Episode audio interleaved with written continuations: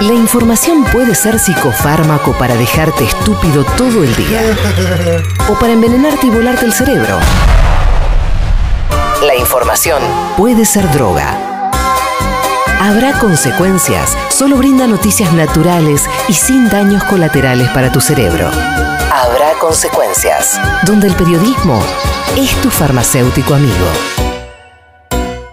Nació el 23 de julio de 1919, pero no podemos dar la fecha de su muerte porque no la conocemos todavía, ni conocemos cuál fue el destino de, sus restos, porque fue secuestrado y desaparecido por la última dictadura cívico-eclesiástico-militar. Héctor Germán Oestergel, que es la más grande figura eh, de la historieta argentina, una historieta argentina que está llena este, de luminarias, pero ninguna que, haya brillado y que siga brillando este, con, la luz de, de Oestergel, eh, que era geólogo eh, y que empezó a escribir historietas en la, en la década del 50 y creó algunos de los personajes más memorables de, la historieta argentina, ¿no? desde el sargento Kirk, que era este este eh, desertor del ejército eh, norteamericano, que era una figura que originalmente Westergel había pensado hacerla más a la crilla como Martín Fierro, ¿no? Entonces pero le pidieron western porque se ve que vendía mejor y ahí fue este sargento Kirk que tanto tiene este de, de, nuestro Martín Fierro. Y, bueno, y por supuesto el Eternauta, que es la, la, obra por la que más lo recordamos y la obra por la que más se lo conoce en el mundo. Eh, para varias generaciones todas estas historietas eh, fueron absolutamente formadoras, ¿no?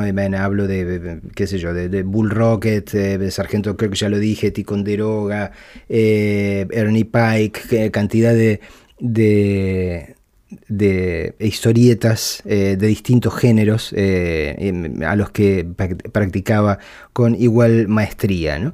Eh, también fue fundamental para determinadas revistas como Hora Cero y como Frontera, que marcaron, qué sé yo, yo sé por ejemplo que al indio lo marcaron muchísimo, y creo que que cualquiera este, que haya tenido oportunidad de leer esas historietas se va a dar cuenta de que hay conexión en, determinado tipo de vocabulario, en, esos vocabularios que a veces parecen extraños en, las letras del indio, muchas veces tienen que ver con, los códigos de, aquellas viejas historietas.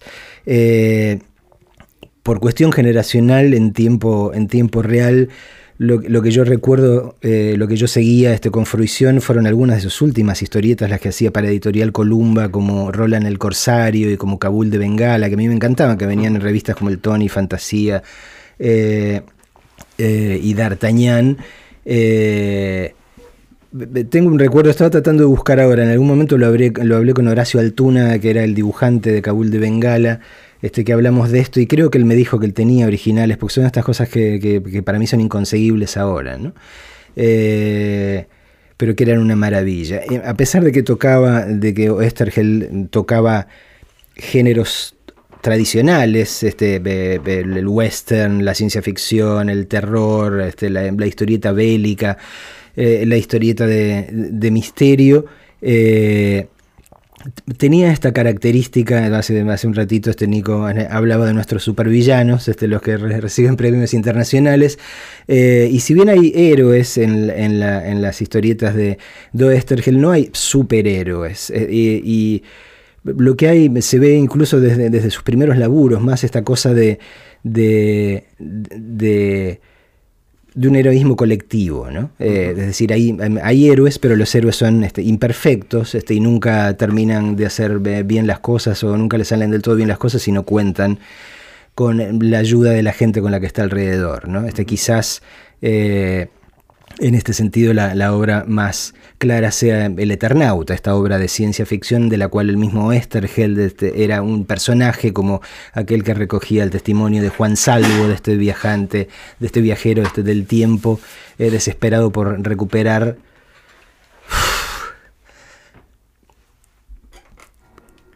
a su mujer y a su hija desaparecidas. Eh, Quizás eh, el personaje al que más se parecía era el de Ernie Pike. ¿no? Ernie Pike era un cronista de guerra que estaba basado en un, eh, en un personaje real, en un cronista de guerra verdadero que se llamaba Pyle, eh, Ernie Pyle, y al que Hugo Pratt, uno de, los dibujantes con los que más y mejor colaboró, tuvo el tino de ponerle la cara de Oestergel. ¿no? Cuando uno mira a Ernie Pike, lo que está viendo es la, cara del viejo. No, y, digo que quizás se parezca más a él en el sentido de, su, mirada eh, de un humanismo profundo, ¿no? en el sentido de que era un tipo que, estaba metido en, la guerra, pero que podía llegar a, apreciar la humanidad hasta de sus enemigos, ¿no? hasta de los enemigos este, que eran eh, adversarios de él. Hay un trocito que descubrí eh, ayer de una entrevista que imagino que debe haber sido su última entrevista que le hizo Martín García eh, en enero de 1976, muy pocos meses antes de que lo secuestraran, y ahí habla de la esperanza precisamente. ¿Hay esperanza para los seres humanos en la historia del Eternauta?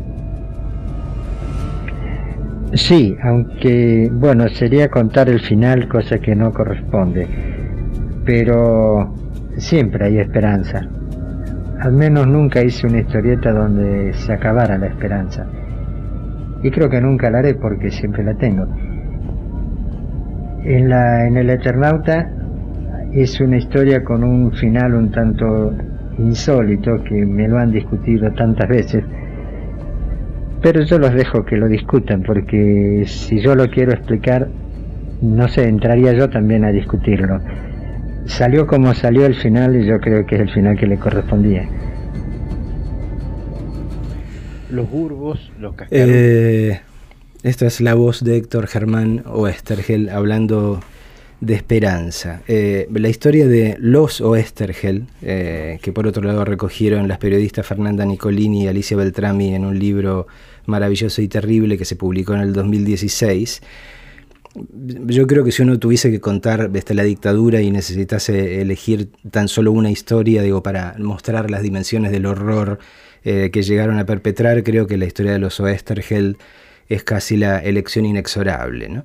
Eh, por un lado, supongo yo que era inexorable que las hijas de Oestergel, las cuatro hijas de Oestergel, creyesen eh, pensando en un mundo este, mejor y más justo, habiendo nacido, este, eh, eh, leyendo las historietas de su padre y compartiendo la vida por su padre, ¿no?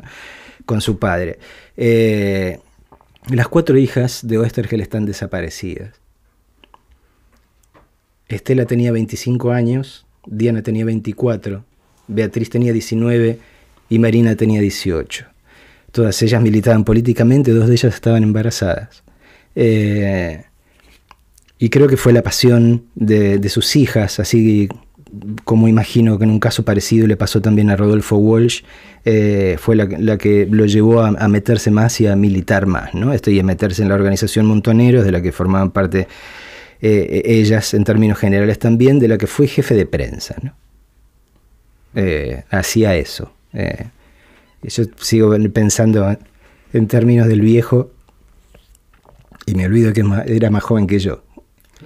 Eh, lo secuestraron a él el 27 de abril de 1977 y nunca se supo qué fue de él. Eh, lo único que hay es un testimonio de la Nochebuena de 1977 de uno de, los, de las personas que estaban presas con él, de Eduardo Arias, eh, que tiene este recuerdo que en la Nochebuena del 77 los tipos que los tenían ahí les dieron permiso para sacarse las capuchas y fumar un cigarrillo.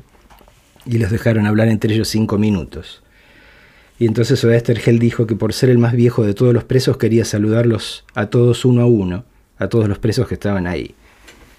Eh, y les dio un apretón de manos a cada uno. Eh, esto es lo último que sabemos de Héctor, Héctor Germán Oestergel, una de las figuras más grandes de la cultura argentina, ya que estábamos hablando de, la cultura, uno de los creadores este, más increíbles, eh, que supo estar este, con su vida a la altura de sus creaciones.